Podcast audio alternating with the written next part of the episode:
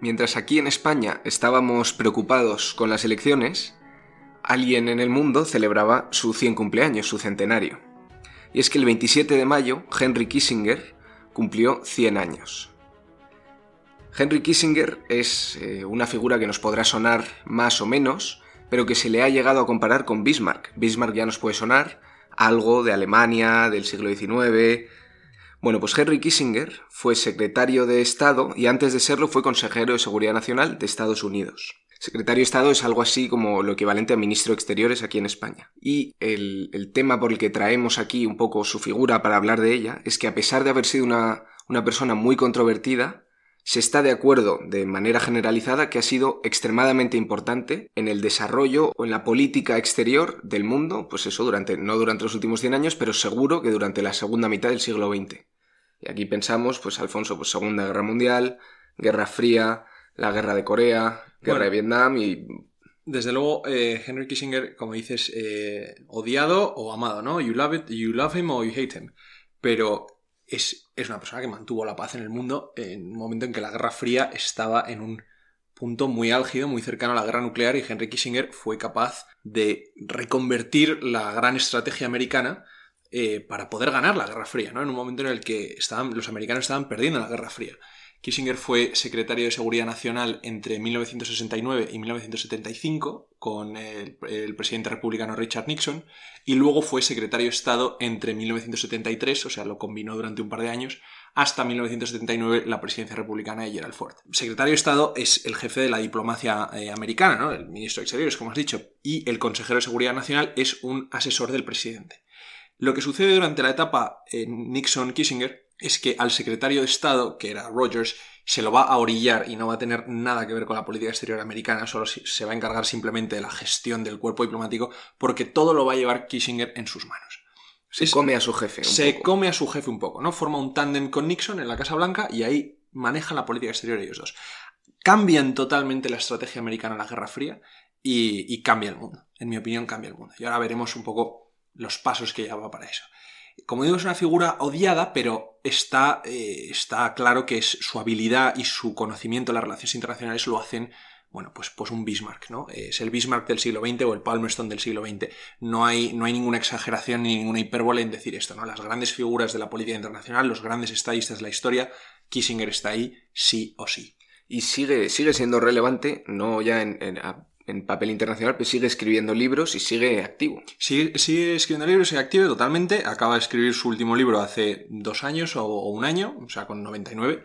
Eh, y además, todos los presidentes entrantes, todos los presidentes americanos entrantes, tienen una reunión con Kissinger. O sea, se sabe que es una, pero desde Donald Trump hasta Obama, hasta Biden, tienen una reunión con Kissinger. Se sabe que es una figura a la que tienes que hablar cuando vas a tomar el mando de la potencia más importante del mundo. ¿no? Le dice al novato cómo funcionan las cosas. Le dice al novato cómo funcionan las cosas. Lo que no sé si el novato, que estará muy crecido después de su victoria electoral, le escucha, pero haría, harían bien en escucharle.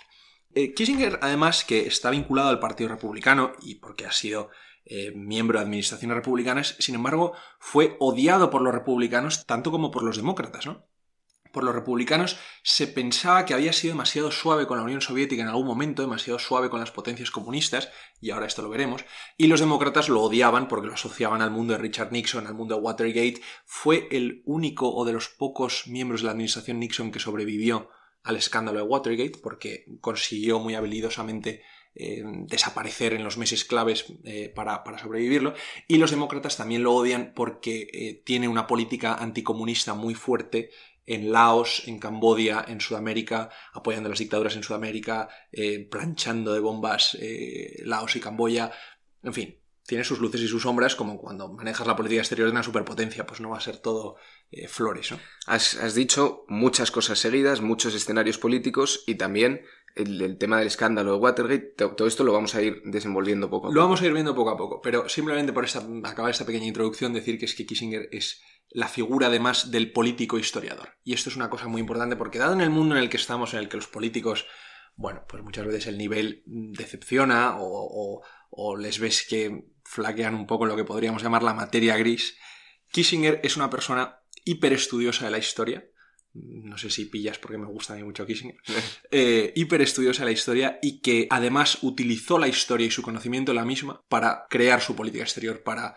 influir en la gran estrategia americana y se ve claramente que cuando se ve, se, ve la materia gris, los grandes pilares fundacionales de, la política exterior de Kissinger están en el conocimiento y en, el estudio de la historia. Sus libros, que luego lo recomendaremos al final, este va a ser un episodio muy completo, Nico. Son los tratados imprescindibles para la comprensión de las relaciones internacionales, de eh, los movimientos geopolíticos eh, a lo largo de la historia fundamentales. Pero por empezar un poco por su biografía, Kissinger es alemán. Nació en Alemania en 1923 en el seno de una familia de clase bueno, de clase media baja, sus padres eran unos maestros de escuela, gente humilde, eh, judíos. Y entonces en 1938, cuando él tiene 15 años, tienen que emigrar a Estados Unidos huyendo de la, de la, persecución de los nazis, ¿no? Se vuelven americanos, viven en América y Kissinger, de hecho, combatirá como sargento en el ejército americano en Europa. O sea, la próxima vez que vuelva a su mm. Europa natal será durante la Segunda Guerra Mundial ya como soldado americano.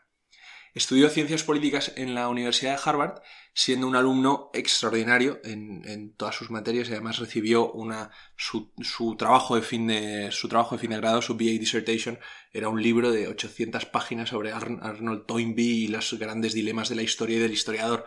Y bueno, un poco mejor que nuestros TFGs. estaban ahí, estaban ahí. Y luego en Harvard también hizo su doctorado, su PhD, que terminó en 1954. 1954 nos estamos poniendo un año en el que Kissinger se doctora. Todo el mundo que estaba estudiando ciencias políticas, ¿qué estaba estudiando? Bueno, pues el impacto de las bombas atómicas, eh, los orígenes del comunismo, eh, cómo se expandía la Unión Soviética, un poco, pues... Claro, porque lo que estaba ocurriendo en ese momento... Lo que estaba ocurriendo Había acabado la Segunda Guerra Mundial hace unos años y estaban de lleno en la Guerra Fría. Exactamente. Además, el impacto de las bombas nucleares recién acabada la Guerra de Corea, todo era la moda académica, ¿no? Se estudiaba lo que pasaba. Bueno, pues Kissinger hace una tesis doctoral sobre una cosa totalmente distinta. Cuando todo el mundo está estudiando las bombas atómicas, Kissinger se va al Congreso de Viena, en 1815, a estudiar cómo las grandes potencias reconstruyeron el orden mundial después de las guerras napoleónicas.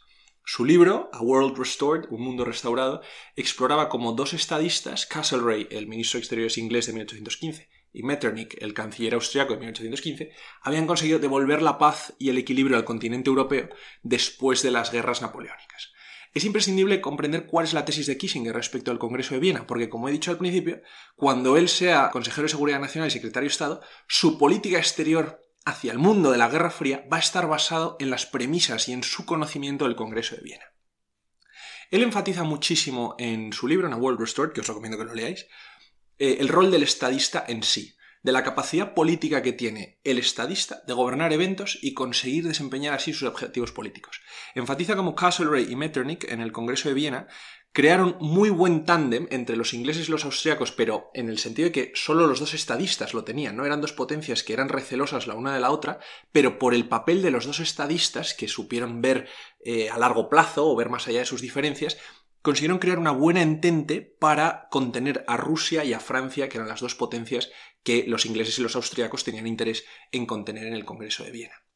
Y luego la otra tesis que él tiene en el Congreso de Viena es que es una paz muy estable, se dice que dura entre 50 y 100 años, dependiendo de los historiadores, eh, que la clave del Congreso de Viena de esta estabilidad en el largo plazo es lo que él llamó la relativa insatisfacción de cada uno de sus participantes.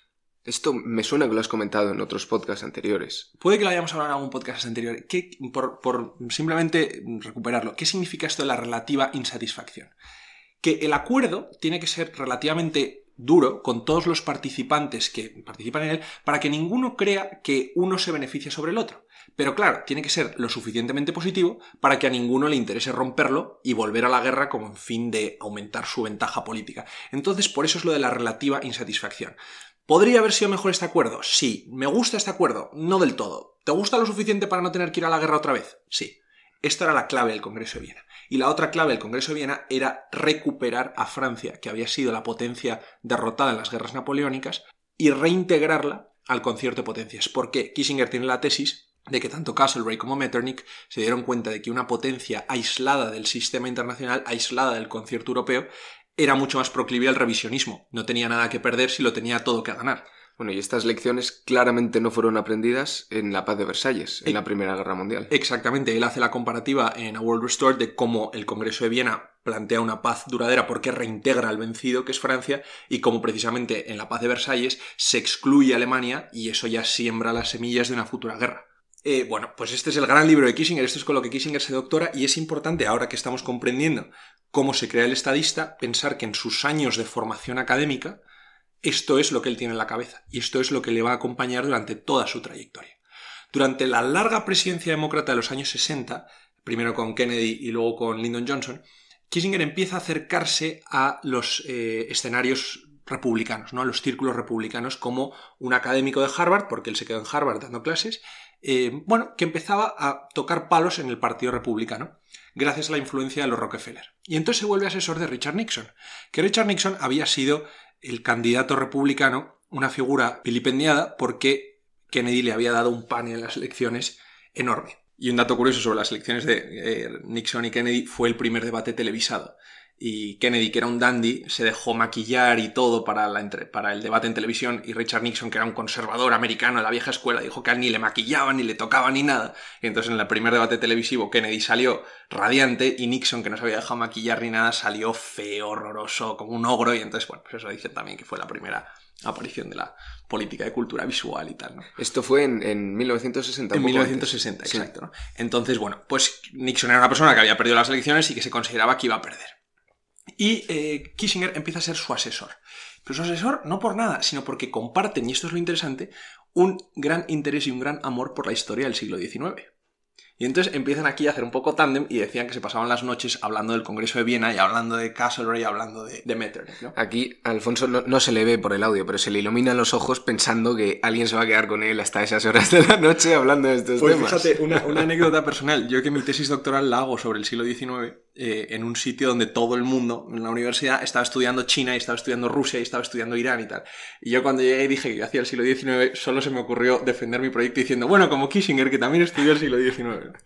El caso es que en 1969 Nixon gana las elecciones. Eh, un poco carambola, pero finalmente acaba ganando las elecciones. Y esta es la gran sorpresa, pone a Kissinger como su consejero de Seguridad Nacional en la Casa Blanca. Nadie pensaba que fuera a ser más que un asesor privado del presidente, no, no, le da un puesto en su administración y además vamos, es que van a controlar la política exterior juntos. ¿no? ¿Y cuál es la situación del mundo en este momento? Porque han pasado la década de los 60, aquí hubo la crisis de los misiles con, con, Cuba y están metidos de lleno en la guerra de Vietnam. Exactamente. Y es que además Nixon ha hecho campaña contra la nefasta política exterior de los demócratas en los años 60. Porque en 1969, cuando Nixon y Kissinger llegan a la Casa Blanca, Estados Unidos está a punto, o a punto no, porque nunca se sabía cuándo iba a acabar, pero Estados Unidos está perdiendo la Guerra Fría. La guerra de Vietnam, que has dicho, es un conflicto quístico del que no era posible salir. El gran fiasco de 1965 con ese gran surge de, soldados que había mandado Lyndon Johnson a América estaba colapsando. Eh, en 1968 el norte vietnamita, que era el comunista frente al sur capitalista que apoyaban los Estados Unidos, había conseguido empujar muchísimo a las fuerzas eh, anticomunistas en lo que se llamaba la ofensiva del Tet. Dentro del propio Estados Unidos, la guerra de Vietnam estaba haciendo saltar las costuras de Estados Unidos, todo el movimiento, bueno, pues hippie, pero también contra, contra la guerra, el movimiento antibelicista, estaba desangrando a Estados Unidos. La Unión Soviética estaba en ascenso como potencia militar que había desbancado a Estados Unidos en la carrera armamentística. Eh, los 60 además fueron una década de expansión del comunismo porque se construye el muro de Berlín, eh, la crisis de los misiles de Cuba que has dicho, pero también se aplasta la contrarrevolución en Praga, en la primavera de Praga, se expande el comunismo en Sudamérica y en la África descolonizada. Eh, Estados Unidos está metido en muchísimos frentes que no consigue controlar y a todo esto también está la gran China de Mao, la gran China comunista, que está apoyando movimientos comunistas en otras partes del mundo, más notoriamente el de Vietnam del Norte. ¿no? O sea, llegan a finales de los 60 en un momento peliagudo para la política exterior americana y en general occidental. Peliagudo. Se rompen con Kissinger y con Nixon todos los postulados de la estrategia americana, porque consideran que hay que dar un golpe de timón o Estados Unidos perderá eh, perderá la Guerra Fría. ¿no? Desde 1945, la doctrina, que era la doctrina que se llamaba de containment, eh, contención que le había ideado el diplomático George Kennan, era que Estados Unidos tenía que aguantar, aguantar, aguantar el pulso de la Unión Soviética y contenerla en los espacios donde ella se fuera expandiendo, con la esperanza de que el comunismo soviético acabara colapsando víctima de sus propias eh, de sus propias contradicciones, de sus propias incertidumbres y de su propio colapso económico. Esta era la estrategia. Esperar, contener y aguardar a que la Unión Soviética implosionara. Llegan los 70 y se ve que esto está fallando, que es que la Unión Soviética va ganando la guerra. Entonces Kissinger será el gran representante de dar un giro a esta política, ¿no? De un gran pragmatismo y una gran realpolitik, eh, casi como, como en el siglo XIX. Decir, la Unión Soviética no nos gusta, es comunismo, eh, no son nuestros valores, pero está ahí y lo estará siempre. Y nos están ganando con esa estrategia. Luego hay que volver a una estrategia de balanza de poder tradicional como la del siglo XIX. Asumir que esta es una potencia que va a estar ahí siempre y cambiar nuestra estrategia para contenerla, pero con visos a que nunca desaparecerá, sino que hay que coexistir con ella y competir con ella en esa coexistencia. Esta gran estrategia que van a seguir o este nuevo cambio se va a llamar el detente, El reducir la tensión con la Unión Soviética a fin de, bueno, pues volver a este sistema de balanza de poder. ¿Cuál es el primer paso para rebajar la tensión con la Unión Soviética? Rebajar el número de armamento soviético, limitar las armas nucleares. Esto van a ser los famosos tratados SALT, Strategic Arms Limitations Treaty, ¿no? que es conseguir que las dos superpotencias lleguen a un acuerdo para reducir el número de cabezas nucleares que tienen. Pero, ¿cómo van a conseguir que la Unión Soviética firme esto? ¿no? Si la Unión Soviética va ganando y tiene una ventaja, y además el líder soviético, que es eh, Leonid Brezhnev, ha devuelto a la Unión Soviética unos tiempos de auge como los de Stalin, no van a conseguir que firmen, ¿no? Bueno, pues ¿cómo presionar a la URSS? Asustándola. ¿Y cuál es el otro gran enemigo de la URSS en este momento? La China comunista. Y Kissinger se da cuenta de esto. No imaginemos el bloque comunista como unido en estos momentos. Mao y Stalin habían sido amigos, habían tenido sus diferencias, pero para los 60, tras la muerte de Stalin, la Unión Soviética y China, a pesar de ser las dos comunistas, se han dado la espalda, en lo que se llamó el divorcio sino-soviético, the Sino-Soviet Split, porque tenían visiones de comunismo distintas de alguna forma. Eh, la Unión Soviética un comunismo como más industrializado, más proletario, y China, por su propia composición socioeconómica, tenía un comunismo mucho más eh, agrario, ¿no? mucho más basado en el campesinado. Van a tener unas diferencias doctrinales enormes que los van a llevar a convertirse en casi en enemigos, ¿no? Ambos compiten por, por ver quién lidera el mundo comunista. ¿no? Y entonces Kissinger se da cuenta de esta, de esta eh, conflicto que hay entre las dos potencias comunistas y lo que va a buscar es meter a Estados Unidos en medio en una cosa que se llamará la diplomacia triangular, acercarse a China y volver a Estados Unidos aliada de China para presionar a la Unión Soviética, asustar a la Unión Soviética y así conseguir que los rusos firmen los tratados de, limitación de armas nucleares. ¿no? Jugar un poco a este, bueno, pues volver un poco al siglo XIX, ¿no? a esta balanza de poder como tenían Castlereagh y Metternich, que era volver a unos en contra de los otros, acercarte a unos para que los otros asustados se acerquen a ti. Y todo esto se hizo en secreto, porque se pensaba que China estaba apoyando a los comunistas en Vietnam. Esa es otra de las razones por las que también se acercan a China, ¿no? Porque otro de los objetivos que tienen Nixon y Kissinger es salir de Vietnam, acabar con la guerra de Vietnam que estaba sangrando a Estados Unidos y una de las formas de hacerlo era conseguir que China también dejara de apoyar a Vietnam del Norte. Entonces todo se hace muy en secreto, pero con muchísima eh, habilidad. Si os interesa este tema, en el que mm, es que Nico, estamos con tanto, tan poco tiempo, pero os recomiendo el libro de la grandísima historiadora Margaret Macmillan que se llama The Final Hour, When Nixon Met Mao que es eh, el libro que te cuenta esa semana de, cómo finalmente, cómo se gestó esa visita a Estado de Richard Nixon a China, la primera de un presidente americano a la China comunista en 1972, toda la eh, negociación secreta, la tensión que hubo con eso, pero finalmente para conseguir la apertura de China, la reintegración de China en el concierto mundial, un poco como la Francia revolucionaria en 1815, como habían hecho Castlereagh y Metternich. Todo esto sigue así. Eh, lo siguiente que hace Kissinger es buscar acabar con la sangría de Vietnam, una vez ya se han abierto a China, y entonces eh, em, comienza una política que se llama Vietnamization, que es conseguir que sea Vietnam y no Estados Unidos el que tenga la principal responsabilidad en la guerra de Vietnam. Y así Estados Unidos puede dar un paso atrás. Porque hasta ahora había sido los militares americanos los que estaban llevando a cabo las ofensivas y dirigiendo el tema, y lo que pasa es que los vietnamitas no estaban metidos en el conflicto, estaban en un segundo plano. Los vietnamitas del sur, o los capitalistas. Sí, exactamente. Pues ahora lo que quieren hacer es revertir eso, ¿no? Y entonces, bueno, aquí es donde se dan los episodios muy controvertidos de que en ese proceso de quitar tropas americanas, pero seguir apoyando a los vietnamitas del sur, lo que hacen los americanos es planchar de bombas Laos y Camboya, porque ahí es donde los comunistas tenían sus rutas de suministro. Kissinger es muy criticado por eso. Pero esta política de vietnamitación, lo que forma parte también es de una gran estrategia en la que Kissinger busca que la Guerra Fría pase a ser un conflicto multipolar, ¿no? Que no sea solo Estados Unidos contra la Unión Soviética, sino que Estados Unidos pueda empezar a eh, relegar sus responsabilidades y que no tenga que estar metiéndose en un conflicto cada vez que hay un régimen comunista asociado a la Unión Soviética que busque expandir su influencia. ¿no? Entonces, por esto va a ser muy famoso como en Oriente Medio él apoya mucho a Israel frente a Egipto, Egipto que estaba apoyado por los soviéticos, Israel por los americanos en la guerra del Yom Kippur, también en el Golfo Pérsico, donde empieza a apoyar muchísimo al Shah de Irán, Mohamed Reza Pahlavi, que se convierte en un surrogado de los americanos, ¿no? Le empiezan a dar armas, le empiezan a dar dinero para que ese Irán imperial antes de la revolución, esa Persia imperial consiga contener a las distintas repúblicas socialistas árabes en el mundo, en el mundo de Oriente Medio. ¿no? Todo, como vemos, es una balanza de poder como en el siglo XIX.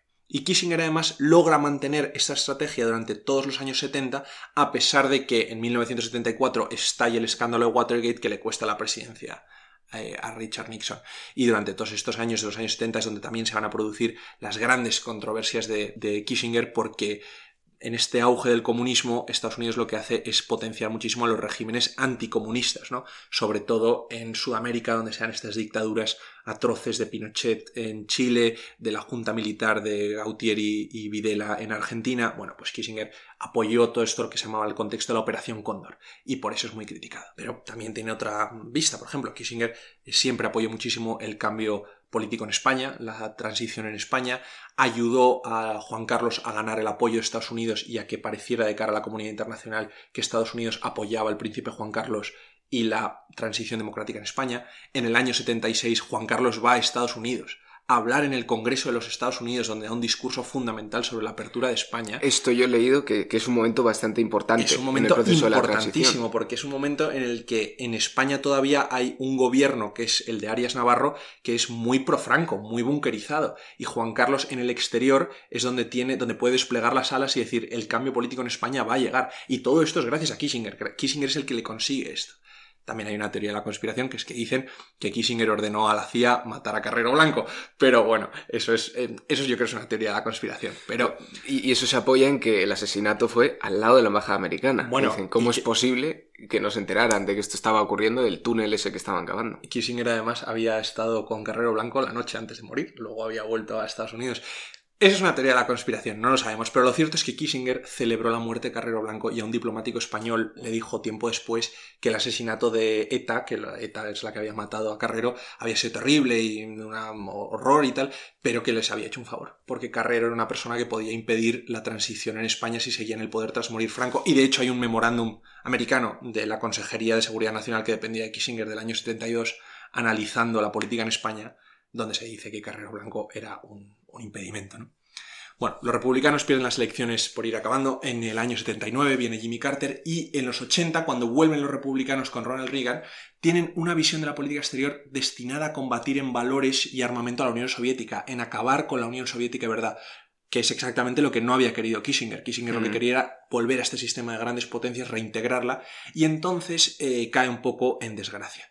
Tuvo un poco más de protagonismo en la presidencia de Bush padre, del 89 al 93, pero tras su caída y la llegada de Clinton y la llegada de Bush hijo y toda la idea de la exportación de la democracia, de la paz liberal, de combatir el terrorismo, de que todos los países podían acabar siendo democráticos, al final, pues pasó lo que pasó. Kissinger tampoco tiene tanta importancia ir, pero Kissinger siempre eh, dijo que era importante no perder la visión geopolítica de la estrategia americana. Y de hecho, cuando volvió a ser el ascenso de China y el ascenso de Rusia, se empezó muchísimo a mirar a Kissinger. Ha escrito muchísimos libros y el más importante, hablando de este momento en el que vuelve a surgir China y vuelve a surgir Rusia, es el libro que yo recomiendo que os leáis que se llama World Order, eh, el orden mundial, que lo publica en 2014 y se considera una crítica a la política exterior de Obama respecto a su manejo de las grandes potencias o de la balanza de poder ahora que estaba surgiendo Rusia y China otra vez en ese año 2014. En ese libro World Order se centra muchísimo en la trayectoria histórica de las naciones y en cómo la historia sirve para forjar las grandes dinámicas geopolíticas en, el mundo. ¿no? Kissinger no es un pragmático realista en el sentido teórico del término del realismo en las relaciones internacionales, ¿no? que se cree que todo es la lucha por el poder y el poder es lo único que mueve a los estados, sino que tiene mucho interés y le da mucha importancia a las ideas, a la historia, a la percepción cultural que los líderes tienen de sus propios países, de cómo se forjan sus propios países. ¿no? Entonces, bueno, pues esta combinación del poder, el realismo, el pragmatismo, pero también el poder de las ideas, el poder de la historia y de tu interpretación de la misma. Es un estadista importantísimo Y yo creo que es que se, merece ese, ese, podio, ¿no? Junto a Castlereagh, junto a Bismarck, junto a Palmerston. Y, se nota que cuando hablas de él, o sea, es, es que es una figura importante, porque es que hemos resumido, muy resumido, pero 50 años de historia en 20-30 minutos de audio. O sea, aquí siempre se dejan cosas por el camino, pero ves el impacto que ha tenido Kissinger en, en la política mundial. Y ahora me estaba sonando, lo que pasa es que no quería meter temas actuales en la, en la explicación histórica que, hemos, que has ido haciendo. Pero muchos de los puntos que has, que has ido mencionando se pueden relacionar, no directamente, pero tienen cierta relación con el tema de Rusia ahora, con la paz que deje insatisfechos a todos los contendientes. También el problema de que Estados Unidos ya no controla todo, sino que hay que lidiar con la realidad de que Rusia está ahí, va a estar ahí y hay que, hay que tenerla en cuenta. Totalmente. Kissinger ha escrito muchísimo últimamente columnas en el Financial Times, en el New York Times, eh, columnas muy populares sobre la guerra de Ucrania por precisamente eh, pedir esto, ¿no? Una paz que lleve a una relativa insatisfacción de todas sus partes, muy contraria a las tesis de la victoria total ucraniana, la recuperación total del territorio ucraniano, eso él no lo ve como realista. Y además, lo que no ve realista es la exclusión de Rusia del concierto de, del concierto de potencias.